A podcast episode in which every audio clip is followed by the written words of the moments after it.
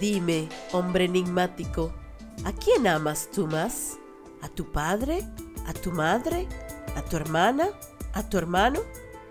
Yo no tengo ni padre, ni madre, ni hermana, ni hermano. ¿A tus amigos? Se sirve usted de una palabra cuyo sentido desconozco hasta hoy. ¿A tu patria? Ignoro bajo qué latitud está situada. La belleza. De buena gana la María, diosa e inmortal. El oro. Lo odio como ustedes odian a Dios. Pues, ¿qué es lo que amas, extraordinario extranjero?